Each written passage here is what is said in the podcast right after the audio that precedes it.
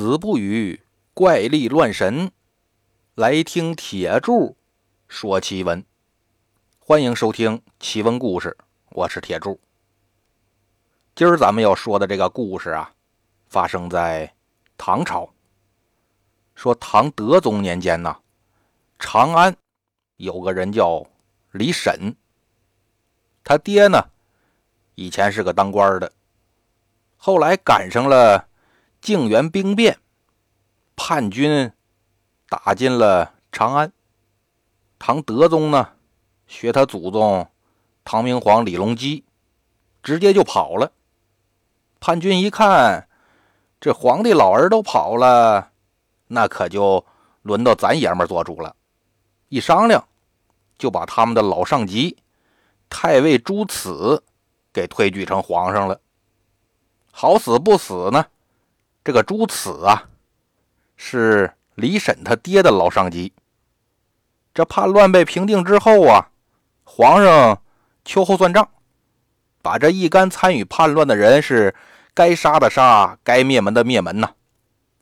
李审他爹呢，虽然压根儿就没参与这个叛乱，但谁让朱慈是你老上级呢？你肯定也跟着掺和了一脚。所以说呀。老李家也被稀里糊涂的灭了门了，家产也全部都充公了。李审这时候呢，正在外省啊会朋友。虽然说他躲过一死吧，但是也上了这个朝廷的通缉榜单。李审就这么着亡命天涯了。这期间呢。就总有那胆儿大的大臣跟皇上争竞，说平叛的时候呢，咱杀错了不少人，搞了不少的冤假错案。您说咱是不是给平反一下啊？皇上啊，听得耳朵都起茧子了。后来实在是熬不过了，说那就再查查吧。这一查呢。就把李婶他们家给查出来了，说这个是真杀错了，人老李家压根儿没参与。那你说这都灭门了，也没办法补偿啊。再这么仔细一查呢，嘿，这不还有一活着的吗？这不叫李婶吗？通缉令还在呢。这就又张榜贴告示，说回来吧，你们家没事了，回来领家产领钱了。这时候啊。李婶都已经在外边一年了，一看说没事了，就赶紧回了长安了。朝廷呢，归还他的祖宅家产，还给了一大笔的国家赔偿。李婶坐在偌大个宅子里边，他就琢磨：你说本来好好的一大家子人，眨眼之间就给灭了门了。现在就剩我老哥一个了，我以后怎么办呢？继续考科举当官吗？那肯定不行啊！我爹就是我的榜样啊！当官有什么好的呀？要是赶上皇上哪天不高兴了，不照样掉脑袋吗？那我做生意去，我也不是那块料啊！况且说，我现在也不缺钱呢。那么说，我游山玩水去呢？可我一个人玩有什么劲儿呢？思来想去，得，我呀，找个道观吧，把我这家产一卖，我留点活动钱儿，剩下的我全捐给道观。这辈子我就在道观里待着得了。远离世事尘嚣，诀别功名利禄啊！每天俩宝一个岛，我想干嘛干嘛。万一哪天想开了，我就坐地当老道得了。对，就这么办吧。李婶这就把家产一卖，在洛阳北边找了个僻静的道观。那为什么去洛阳找呢？这不是长安太熟悉了吗？认识的人也多。他就想找个穷乡僻壤，谁都不认识才好呢。李婶到了道观，说明了来意。住持一看，嚯，这么大一笔钱呐！那您是我这儿 V V V V V V I P 呀！来吧，我给您安排个固定的套房，收拾利索了，您就在这儿住着。这儿以后啊，就是你李先生的家了。李婶在道观里头呢，每天过得也很简单，除了说吃饭睡觉，就是看书弹琴。闲来无事啊，也去后山的竹林里边溜达溜达。这一天呢，李婶吃得了早饭，看着说天不错，就想溜达溜达，消消神儿。走着走着，就走到竹林来了。他迈步走在林间，就看见前边啊，影影绰绰有个人。这人穿一身淡青色的道袍。也在那儿溜达呢。李婶心里话说：“平时很少有人来呀，这一大清早的，谁呀？”那人呢，好像也感觉后边有人，停下脚步，回头看李婶。李婶往前走了几步，这才看清楚，这人的年纪啊，应该跟自己差不多，三十来岁。中等身材，面如冠玉，龙眉细目，鼻似玉柱，口赛丹珠，大耳有轮。这对大耳朵那才显眼呢，跟那道观里的神仙雕像差不多了。一看呐，就是有福之相。只见这人微微一笑，抱拳拱手：“先生是住在这道观里吗？”啊啊，是啊，我平时就住在这儿，倒是没见过您呢。您也住这儿吗？哦，不是，我住在山下，闲来无事上山来溜达溜达。哦，那敢问怎么称呼您呢？啊，我姓王，单名一个潘字儿。您呢？哦，我姓李，我叫李婶。俩人啊，就这么边溜达边聊。这一聊，可把李婶给惊着了。这个王潘是上知天文，下知地理，博古通今呢，学问是大了去了。李婶就问王潘说：“王兄啊，您如此大的学问，这为什么不去考个科举？”谋个一官半职呢？王潘没搭这茬，反倒问李婶：“那我觉着李兄的学问也不小啊，你怎么不去当官呢？”我呀，我是这么这么这么回事所以说对于当官啊，我是万万不能。那你看还是的，自古都说学会文武艺，货卖帝王家。但就有你我这样不爱功名利禄的人呐。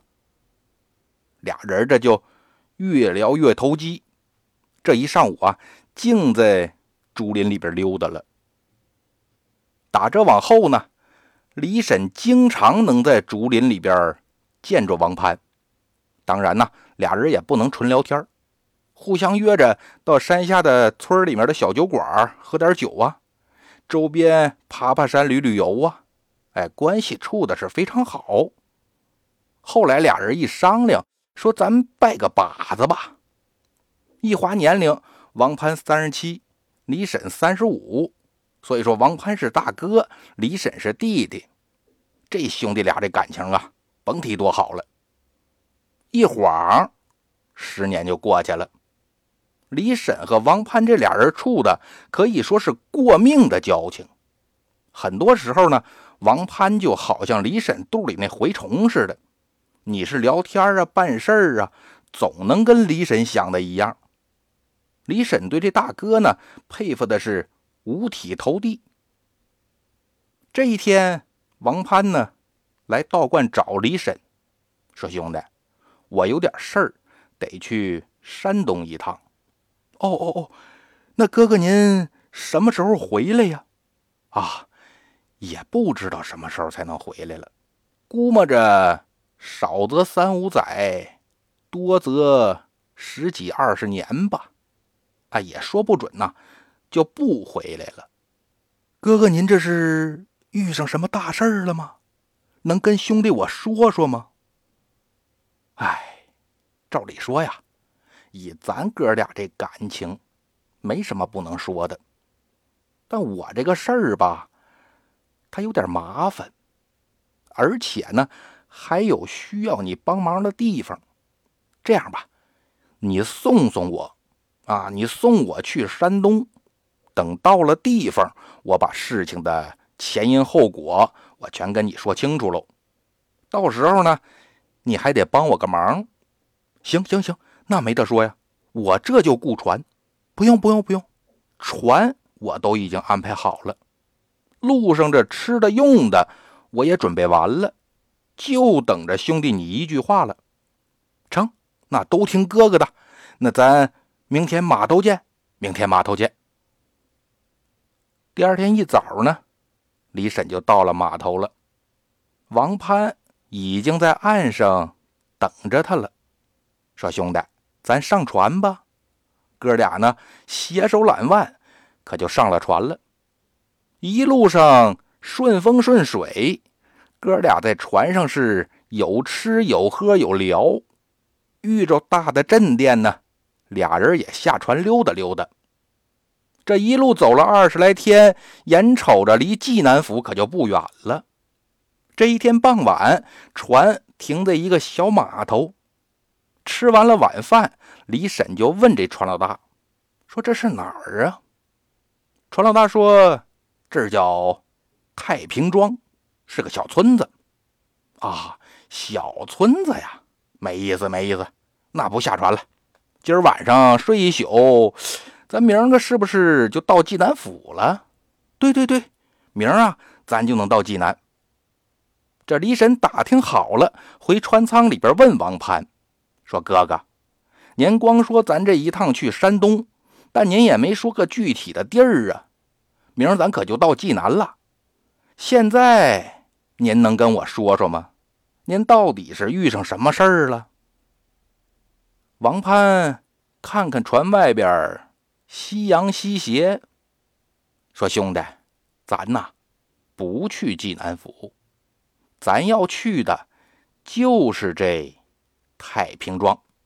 来，跟为兄我下船。”王攀这就带着李婶下了船了，顺着太平庄码头的河堤就往前走。李婶是一脑袋问号啊，就跟在王攀后边。他也不好意思问。走了一会儿，就听前面的王攀说话了：“兄弟，咱哥俩认识也十年了，兄弟，你觉着我是个什么样的人呢？哥哥您呐，是个饱学之士啊，有大学问。嗯，还有呢，哥哥您刚正不阿。”是个一身正气的人，也对。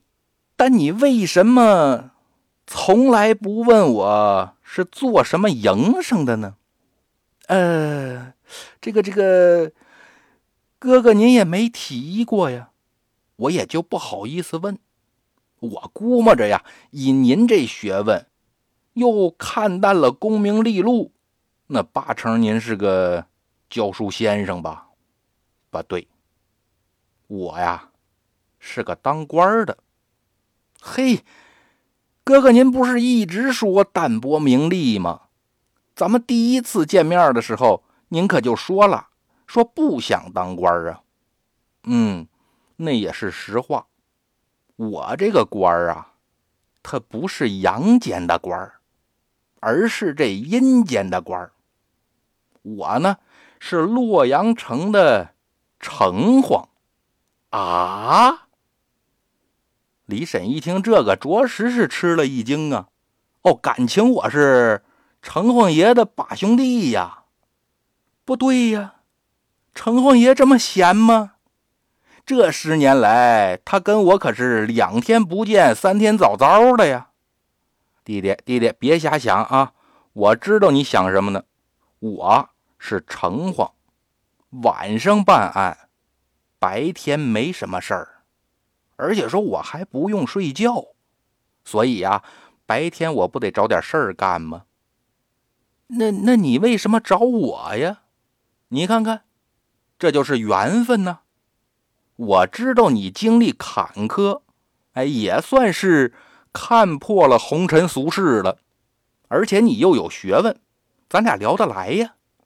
哎，你是不知道啊，我府衙里那些个判官，还有各司的主事，虽然说生前也是饱学之士，但你看我，我是他们大老爷呀，所以根本呐，就没人敢跟我闲聊。那些鬼差小鬼就更甭说了，见着我都跟见着阎王爷似的，那都不敢说话呀。李婶心里话说：“那城隍爷跟阎王爷也没差多少啊，人家小鬼怕你也是应该。”哎，此言差矣呀！阎王爷那可是我顶头上司，你怎么能把我和阎王爷相提并论呢？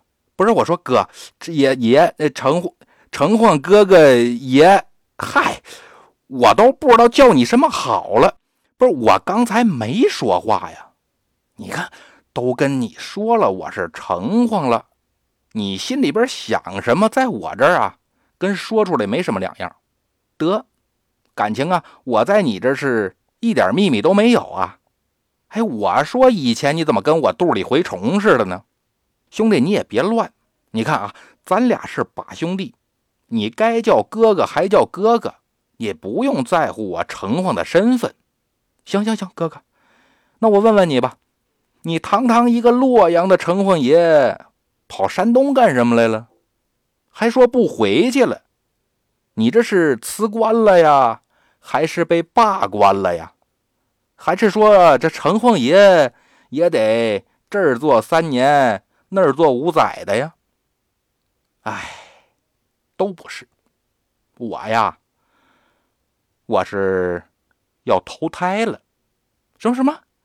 城隍爷投胎，你好好的城隍爷，你投什么胎呀，兄弟啊，你是不知道啊，这鬼当时间长了呀，他也腻歪，而且呢，你也不想想我天天是干什么事儿的，帮人消灾解难，这没得说，哎，我心情畅快呀，但问题是还有一些案子呀，那可真是恶心至极呀，你比如说哈。调戏女人不成，恼羞成怒往死里打人家那个烂货男人啊，还有那个开银号卷钱跑路的奸商，还有那吃人饭不拉人屎的贪官保护伞等等等等吧。虽然说呀，到了我那儿都能秉公办案，把他们是打成畜生道也好啊，是交给阎王爷打入十八层地狱也罢。但想一想，阳间那些被他们害了的人，可还痛苦的活着呢，我这心里也不好受啊。我就琢磨呀，何必不在阳间就把这些人收拾了，等他们死了，到了阴间再让他们受这二茬罪，让他们在阴阳两界都落不着好，这才叫惩恶扬善。所以说呀，我跟阎王爷商量了，让我转世投胎，将来呢，在阳间做一个刚正不阿的好官让那些个恶人在阳间就受尽折磨，也为那些好人呐出出气。李婶听到这儿，暗挑大拇哥呀，我这哥哥是真像样，像不像样的不重要，现在我转世投胎有这么一档子事儿。你得帮帮我，嗨，哥哥，您就别听我心里头咋说了，他也不是我想听，这不就是能力在这儿呢吗？你那一想，我这就能听见，你也怪不了我。咱不说这个了啊，你听没听见我说什么呀？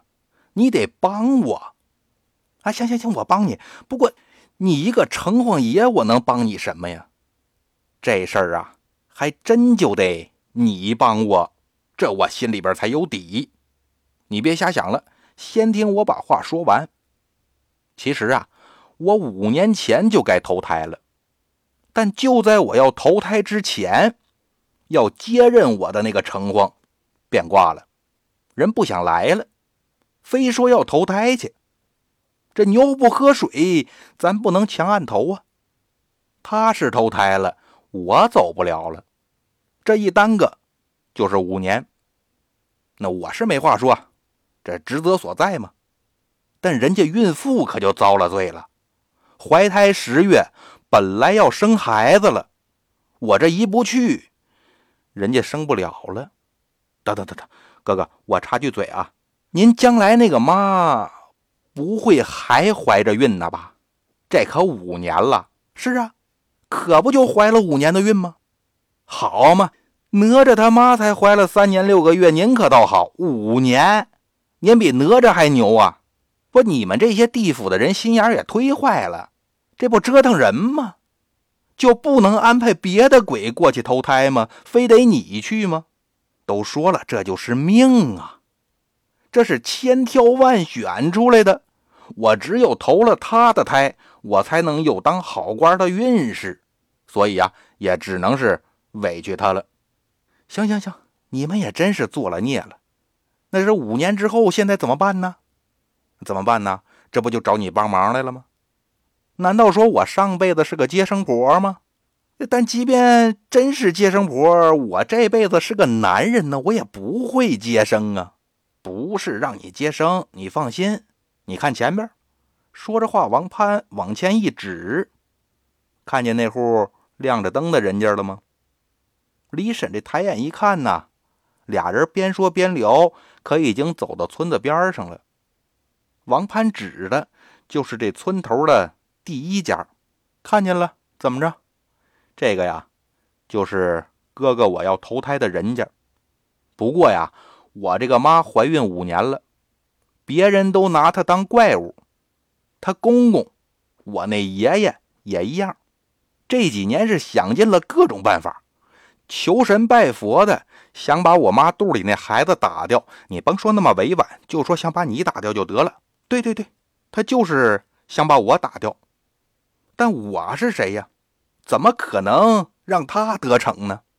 李婶心里话说：“对呀，你这都钉子户了，谁能动得了你呀？”兄弟，你别瞎说，我也不是故意当钉子户的。嗨，我忘了你能读心了。行行行，你赶紧说，我怎么帮你？他呀是这样，本来我要是正日子投胎，也就没什么事儿了。但我这不是耽误了五年嘛？所以，即便是我今天去投胎，被我将来的妈生下来，他们全家呀也会认为我是个妖怪，说不准呢。还得想尽办法弄死我。为了保住我这条命，你得帮我去劝劝他们家。那我怎么劝呢？你呀，你先这么这么做，然后呢，你再这么这么说，最后啊，你再这么这么干，哎，你就算是帮了我的大忙了。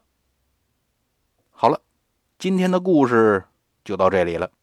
咱们下期呀，接着说。